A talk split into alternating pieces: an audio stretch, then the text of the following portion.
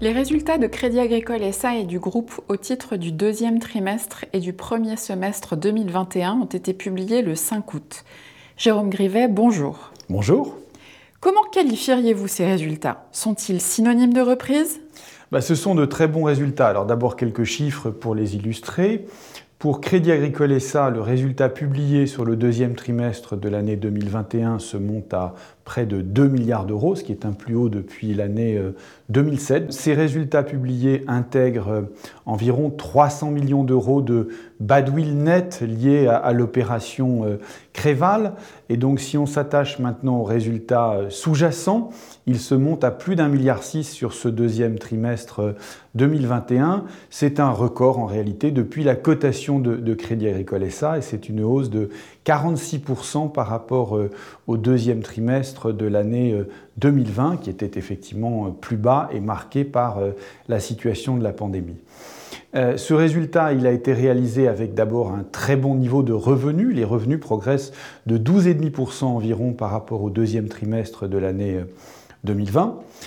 Les charges progressent également par rapport au point bas qu'on avait atteint en 2020, mais si j'analyse les charges à périmètre constant et, par rapport à l'année 2019, pour euh, éliminer ce point bas de comparaison, la progression reste très maîtrisée à 3,6%. Le coût du risque baisse très fortement également.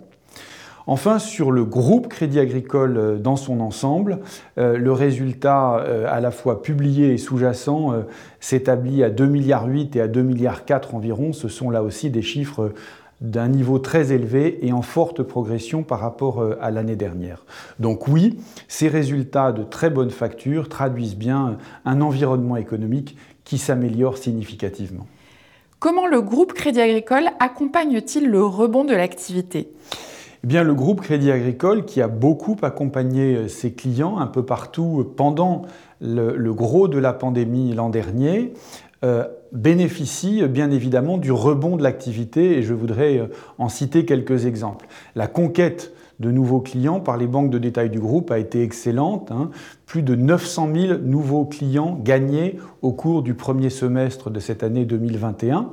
La production de crédits par les réseaux de banques de détail euh, s'inscrit également en forte hausse. Elle est même supérieure de 15% au niveau qui avait été atteint avant euh, la crise en 2019. C'est le cas également euh, des crédits à la consommation qui rebondissent fortement avec une hausse de 62% par rapport au niveau du deuxième trimestre euh, de l'année 2020.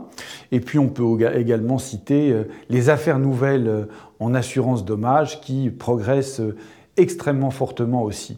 On retrouve ces mêmes tendances dans les autres métiers de Crédit Agricole SA, en grande clientèle par exemple, où, la, forte demande euh, des entreprises pour les financements structurés traduit bien l'optimisme des chefs d'entreprise. Et puis euh, en asset management, où on voit euh, des développements importants en matière de collecte d'actifs moyen-long terme, qui traduit bien, là encore, un appétit renouvelé des clients d'Amundi pour davantage de prise de risque. Qu'en est-il de la solidité financière du groupe dans cette reprise? Eh bien, la solidité du groupe Crédit Agricole est, plus que jamais confirmée en, ce trimestre. Je vais donner quelques exemples. Le ratio CET1 du groupe Crédit Agricole euh, s'inscrit à 17,3%, c'est-à-dire 8,4 points au-dessus des exigences euh, réglementaires minimales. Le ratio de Crédit Agricole SA, lui, à 12,6%, est également très supérieur aux exigences euh, réglementaires. Une autre illustration de cette résistance et de cette robustesse du groupe Crédit Agricole est le résultat des stress tests de l'EBA qui ont été publiés il y a quelques jours. Après application du scénario adverse de ces stress tests, qui est extrêmement sévère, le groupe Crédit Agricole ressort avec un ratio CET1 certes en baisse, mais néanmoins proche de 11%, ce qui le situe au plus haut niveau parmi les banques systémiques européennes et ce, sans avoir à aucun moment franchi la barrière de restriction de distribution. Enfin, la robustesse du groupe Crédit Agricole s'illustre par la profitabilité de son entité cotée Crédit Agricole SA, qui ce trimestre affiche un retour sur fonds propres tangibles de 13,6%, ce qui est euh, évidemment extrêmement élevé. Et si on prend un peu de profondeur historique, sur les 18 derniers trimestres, le retour sur fonds propres tangibles publié par Crédit Agricole SA a été systématiquement supérieur d'au moins 2,5 points de pourcentage à la moyenne d'un échantillon de 10 grandes banques européennes. Cette robustesse et cette profitabilité permettent au Crédit Agricole de continuer à déployer son système de rémunération de ses actionnaires et c'est ainsi que, au quatrième trimestre de cette année, Crédit Agricole SA a l'intention d'entreprendre une nouvelle opération de rachat d'actions sur le marché à des fins d'annulation pour un montant qui pourrait aller cette fois-ci jusqu'à 500 millions d'euros. Comment le groupe s'engage-t-il dans la transformation de la société? Bah, ce n'est pas une nouveauté, le groupe est très engagé dans les transformations de la société. Je voudrais donner deux nouveaux exemples ce trimestre.